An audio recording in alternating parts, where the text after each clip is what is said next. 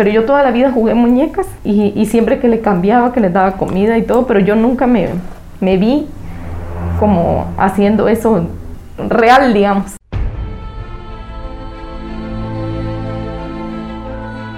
Ella es Fátima, tiene 24 años y media vida tratando de entender por qué fue violada a los 13 años.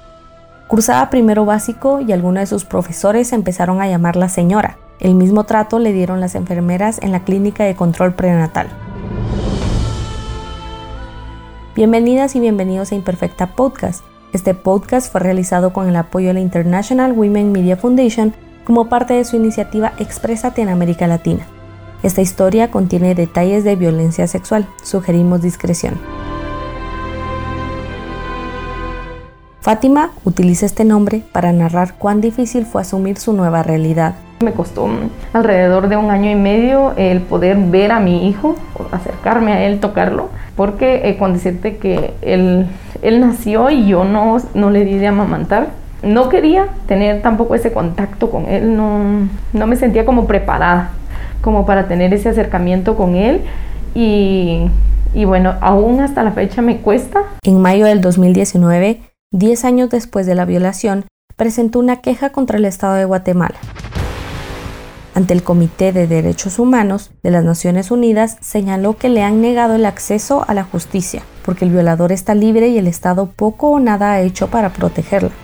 Pasó de niña a madre sin tener asistencia psicológica estatal ni seguimiento médico sin apoyo para continuar los estudios, alimentar, vestir y cubrir las necesidades básicas de su hijo. Después de ir al comité, se dio cuenta de lo invisible que era para el Estado. Su caso estuvo varado una década, pero en 2019, por la presión internacional, la policía activó medidas de seguridad y la fiscalía dice que pidió orden de captura internacional en contra del violador. El Sacoronado sigue con la historia.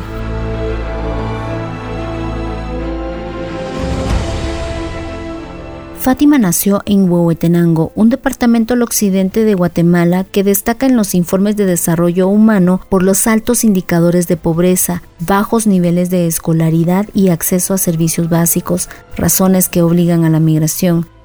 Este departamento también destaca porque es en donde ocurren más embarazos en niñas desde los 10 y adolescentes hasta los 19 años.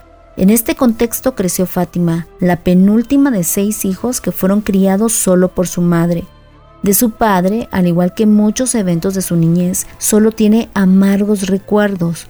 Este es uno de ellos.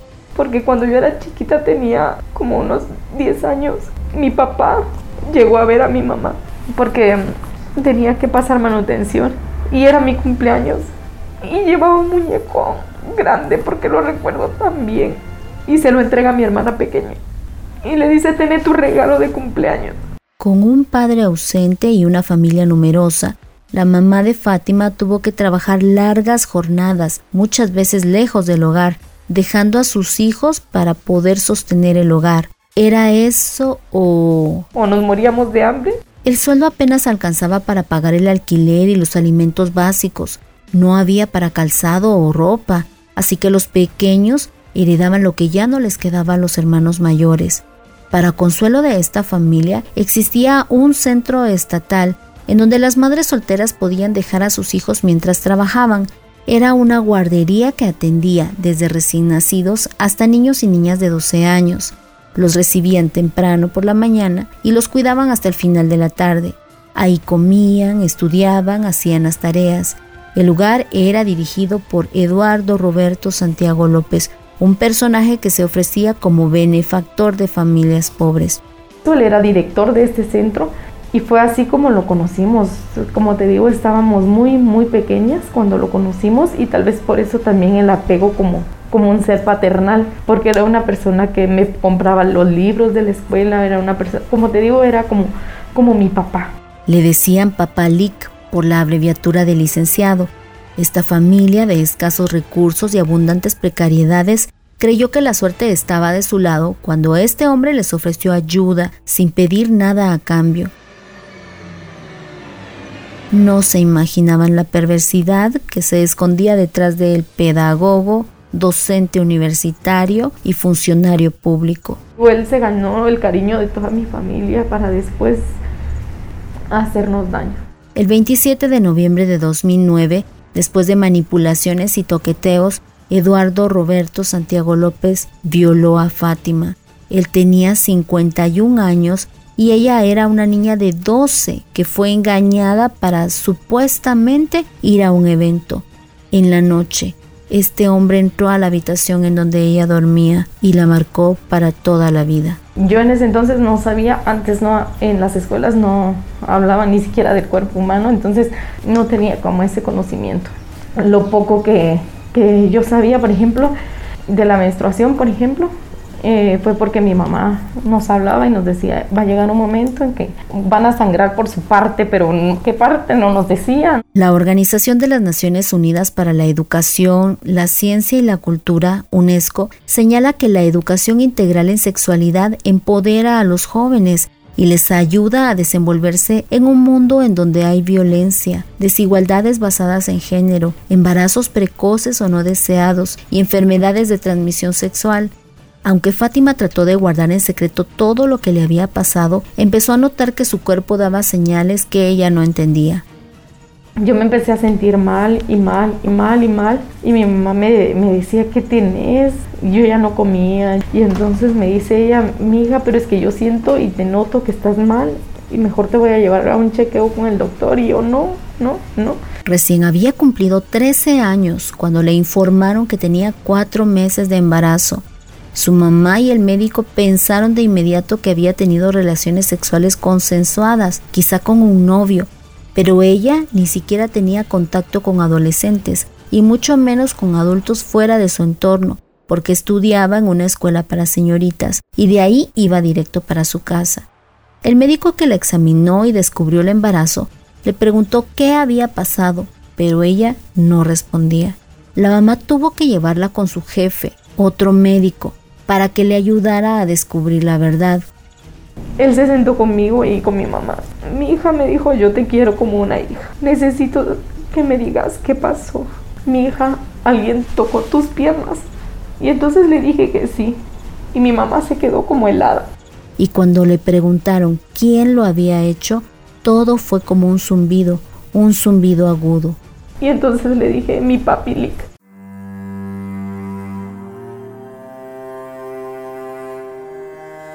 Fátima es una sobreviviente de violación de la primera década de este siglo.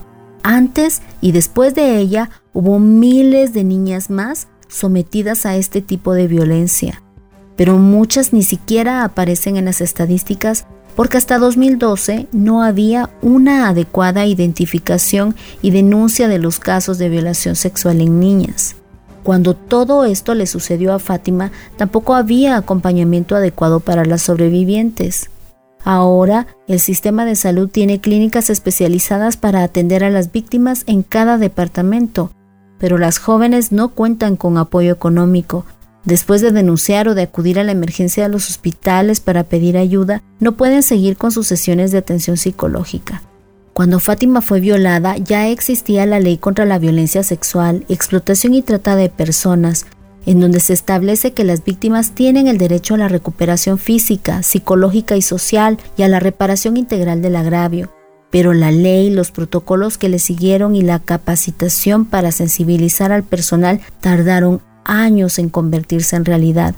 El trato hospitalario que recibió fue degradante. Me trataban de cualquiera, me trataban de yo era buena para abrir las piernas, etcétera. Era una situación muy difícil para mí que incluso en ocasiones intenté quitarme la, la vida porque yo no quería, ya yo ya no sabía cómo continuar con esta situación. Pasó por una cesárea en donde casi muere porque tuvo problemas con la presión cuando salió del quirófano, otra vez la trataron sin consideración. Me recuerdo muy bien que tuve al bebé y me lo acercaron que le diera de mamar. Y la enfermera, bien agresiva, eh, tiene que darle pecho. Es que es la mamá y le tiene que dar pecho. Yo no tenía como, como ese lazo, ¿verdad? De decir, sí, le voy a... Y incluso me lo, me lo pegaron. Solo me recuerdo que volteé para el otro lado y y lo tenían sostenido. No recuerdo ahora si, si era la enfermera o, o, era la psicóloga, no sé bien. Lo tenían sostenido para que yo le diera de, de mamar y yo no quería, no quería. No había un lazo entre madre e hijo. Borró los recuerdos del embarazo y cuenta que no tiene memoria de haber sentido los movimientos del bebé en el vientre. Lo que recuerda con claridad es que después del parto no quería ni tocarlo, así que su mamá se hizo cargo de él. Ella le dio el amor que necesitaba. Desde que sucedió todo esto me volví un poco agresiva. Eh, ahorita, eh, gracias a Dios, he estado eh, controlando mi agresividad porque sí, al verlo yo lo sacaba, no lo quería ver, ¿no? Entonces más era con él, pero este, pues ahora tenemos una buena relación. Me costó, te digo, hace unos dos años tres años atrás, incluso él me pegaba. Y bueno, yo lo sentía como, como algo normal, porque yo tampoco no le daba como, como ese cariño, ese afecto, ¿verdad? Entonces yo decía, bueno, es, es parte de lo que yo le estoy dando. Este, hasta ahora que ya nuestra relación ha, ha, mejorado, pero sí siempre ha costado como un poco ese, ese lazo materno con él. La psicóloga me dice, no lo veas como, como la persona que te hizo daño porque yo veo en él la figura igual al agresor. Entonces me es mucho más difícil el aceptar que, que, es, que es mi hijo. Fátima tuvo apoyo psicológico con Mujeres Transformando el Mundo, una organización que también brinda acompañamiento legal a sobrevivientes de violencia sexual. Uno de los casos que apoyaron fue el de las abuelas de Sepur Sarco, un grupo de mujeres indígenas que denunció los vejámenes que padecieron en su juventud durante el conflicto armado interno en los años 80. Paula Barrios, directora de la organización, ha visto muchos casos similares al de Fátima. Niñas obligadas a ser madres, que dejan la escuela, que viven en pobreza y sin asistencia social. Toda esta violencia, dice Paula, tiene origen en el patriarcado estructural. En términos generales, para mí, la violencia sexual en niñas, el mensaje que nos está enviando es que nos quieren regresar a las mujeres al ámbito privado y doméstico. Porque la niña que encima es violada y enfrenta una maternidad, como tú has podido escuchar en los casos, se trunca el proyecto de vida. ¿Y a dónde regresa la niña? A cuidar hijos a los 11, 10, 12 años. O sea, ¿eso qué significa? Que esta niña va a ser muy difícil que logre salir de la casa y del ámbito doméstico, ¿verdad? Para realizar su vida. Entonces, esas son las trampas del patriarcado, ¿verdad? En Guatemala no hay leyes que garanticen la reparación del daño que sufren las víctimas de violación y maternidad forzada. El Ministerio de Educación debe buscar a las niñas que dejan la escuela para que regresen a clases, pero muchas no lo hacen porque deben atender a sus hijos. Fátima no quería ese destino, pero todo estaba en su contra. Su mamá perdió el trabajo luego del nacimiento del bebé y no tenían cómo comprar la leche y los pañales o cubrir las emergencias y medicina porque el nene nació con problemas respiratorios. En los primeros días de vida, el bebé se alimentó gracias a la caridad. Un hermano de Fátima donaba la mitad del bote de leche que le compraba a su hija, que tenía la misma edad y una psicóloga del hospital en donde atendieron el parto le regalaba las muestras de leche que dejaban los visitadores médicos. Y con los pañales, pues... Y con los pañales, pues íbamos haciendo con trapos viejos, con lo que podíamos. A pesar de la precariedad en la que vivían, Fátima no quiso dejar los estudios. Intentó entrar a un instituto público, pero le negaron la inscripción por tener un hijo y no estar casada. Obtuvo una beca del proyecto Miriam, una ONG que ayuda a que niñas y adolescentes puedan continuar con sus estudios, así que se graduó de maestra. Fátima no se conformó con eso, tiene un profesorado universitario en enseñanza media y cerró pensum de la licenciatura en pedagogía. La educación la ha librado de la pobreza y la ignorancia. Ha trabajado como maestra, tiene un emprendimiento, se casó, tiene una hija de seis años, un esposo que conoce su historia y que quiere a su primer hijo. Suena fácil, pero ha sido el fruto de una década de lucha y trabajo arduo por sobrevivir. Lo que le hace falta para sanar y progresar más es el acceso a la justicia. Y en este momento nos ha costado más el proceso legal, que ha sido tan tedioso, tan desgastante y en algún momento hasta hemos dicho mejor ahí que quede. No, no, no se ha visto un avance. Eduardo Roberto Santiago López está libre por culpa del sistema. Desde 2010 tiene una orden de captura en su contra, pero ni la policía ni el Ministerio Público han hecho lo suficiente para buscarlo y capturarlo. Jessica Monterroso, abogada de Mujeres Transformando el Mundo, que acompaña el caso de Fátima, dice que las instituciones no trabajan coordinadas y cuando un juez avala una orden de captura, no le dan seguimiento el Ministerio Público ahí se desentiende, ya pasan como el trabajo a la PNC y ya no hay un seguimiento, ya ahí es como uno se acerca al Ministerio Público para ver cuál eh, ha sido como los avances y así, pues ellos no dan como mayor información, ya nosotros solo lo único que dicen, bueno, nosotros ya pasamos la orden de aprehensión a, a los de la DEIC y ellos son los que se tienen que encargar, pero ya no hay un seguimiento por parte de ellos, ¿verdad? La Dirección Especializada de Investigación Criminal de pertenece a la Policía Nacional Civil. El subdirector de investigación criminal, Neri Benito, no atendió los pedidos de entrevista para explicar qué hacen para buscar y capturar a las personas acusadas por violación. ¿Por qué no difunden la información de estas personas cuando tienen una orden de captura vigente? Tampoco respondieron si han ofrecido recompensa para dar con el paradero de algún violador. También queríamos saber cuántas órdenes de aprehensión por violación tienen pendientes de ejecutar. El Ministerio Público se desentiende de estos datos y pide que se gestionen en el Ministerio de Gobernación. El vocero del ministerio, Pablo Castillo, explicó que el trabajo de la policía depende de las gestiones que hagan los fiscales y con tanto trabajo acumulado, muchos casos quedan sin atención. También señaló que no se pueden publicar los nombres y fotos de los acusados de violación u otro delito para evitar alertarlos. El caso de Fátima no es el único que está varado. Las cifras de sentencias son siempre mucho menores a las de los casos que ingresan. En seis años, 21 mil niñas fueron violadas en Guatemala. En ese mismo periodo, 12.896 casos llegaron a la vista de un juez y solo hubo 3.795 sentencias. Si nos basamos en estas cifras, se puede decir que solo el 18% de los casos logran justicia. En cuanto a la cantidad de violadores con órdenes de captura, buscamos el dato a través de la Ley de Acceso a la Información, pero al cierre del reportaje la solicitud sigue en trámite. A las víctimas también les pasa que no obtienen justicia porque el sistema judicial está permeado por el tráfico de influencias. Esto le pasó a Fátima después de denunciar. Entonces salió la orden de, de aprehensión para esta persona y ni siquiera nosotros sabíamos que ya estaba siendo tecleada, digamos, cuando este tipo le llama a mi mamá y le dice, fíjese que sé que hay una orden en mi contra y que hay una orden de aprehensión y lo que yo quiero es eh, hablar con usted, necesito hablar con usted y mi mamá le dijo que lo que le tuviera que decir que se lo dijera en ese momento. Y entonces le dijo, discúlpeme, el diablo me tocó y y pasó lo que pasó, pero no fue mi intención y por todo lo que yo he hecho por ustedes quité la denuncia. Hablemos un poco de Eduardo Roberto Santiago López. Cuando supo de la orden de detención en su contra, desapareció, pero buscó otras formas para comunicarse con Fátima. Usó su influencia y usó como intermediarios a los profesores del instituto en donde ella estudiaba los básicos para poder hablarle por teléfono y antes de que naciera el bebé, sus familiares la amenazaron y hasta le ofrecieron pagarle los estudios e incluso hasta la universidad si ella entregaba al niño.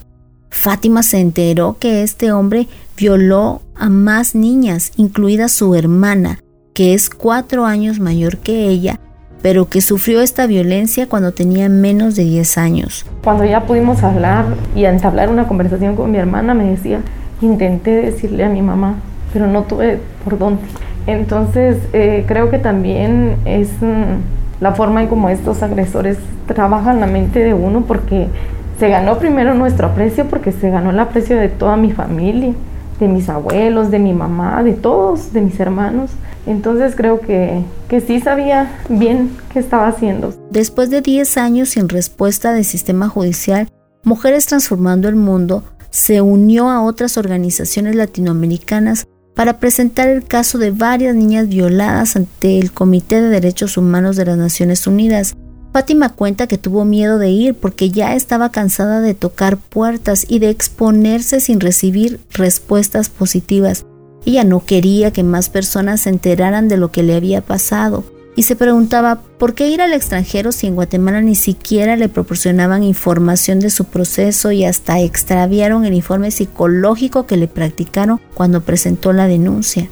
A pesar de todo, decidió ir a Ginebra, Suiza, en donde también está la sede del comité. Ahí fue todo diferente. La recibieron con cordialidad, respeto y empatía. Cuando fui a la corte y, expuse mi caso, expusimos mi caso y el de otras niñas, sentí como que me habían quitado algo, como que el peso que yo había guardado durante tantos años, como que se iba desvaneciendo. Fue que empecé a hablar y, sentí como que algo se me estaba quitando, sentí que, que era lo que debía hacer y después de salir de ahí sentí tanta paz en mi corazón no sé, incluso le digo a mi mamá de que yo no sé si él este, está vivo, está muerto, no lo sé ahorita, pero no sé, siento que esto que, que fuimos a hacer allá va a dejar un precedente. A los pocos meses de esta audiencia, que se realizó en mayo de 2019, Fátima recibió la inesperada visita de un grupo de policías. Le dijeron que ella y su familia tenían medidas de seguridad y que ellos estaban a sus órdenes para cualquier requerimiento. Era la primera vez que la policía la contactaba y desde entonces la han buscado para renovarle automáticamente la protección. La Agencia Fiscal de la Mujer de Huehuetenango informó que desde septiembre de 2019 está activa la alerta roja de Interpol para dar con el paradero de Eduardo Roberto Santiago López por el delito de violación con agravación de la pena en forma continuada, con esta alerta, su foto debería estar difundida en la página de Interpol y las policías de los 194 países miembros podrían identificarlo si pasa alguno de sus controles. Sin embargo, en el portal de Internet de la institución, al menos hasta el 30 de marzo, no aparece ninguna información del acusado.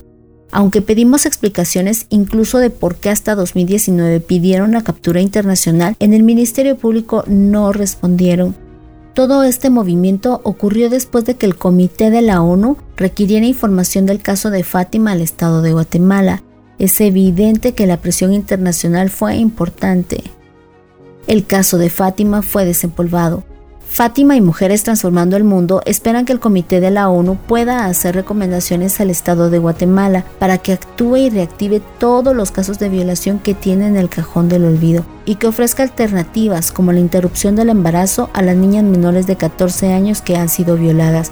Fátima cree que las niñas tienen derecho a tener opciones en lugar de asumir una maternidad por la fuerza.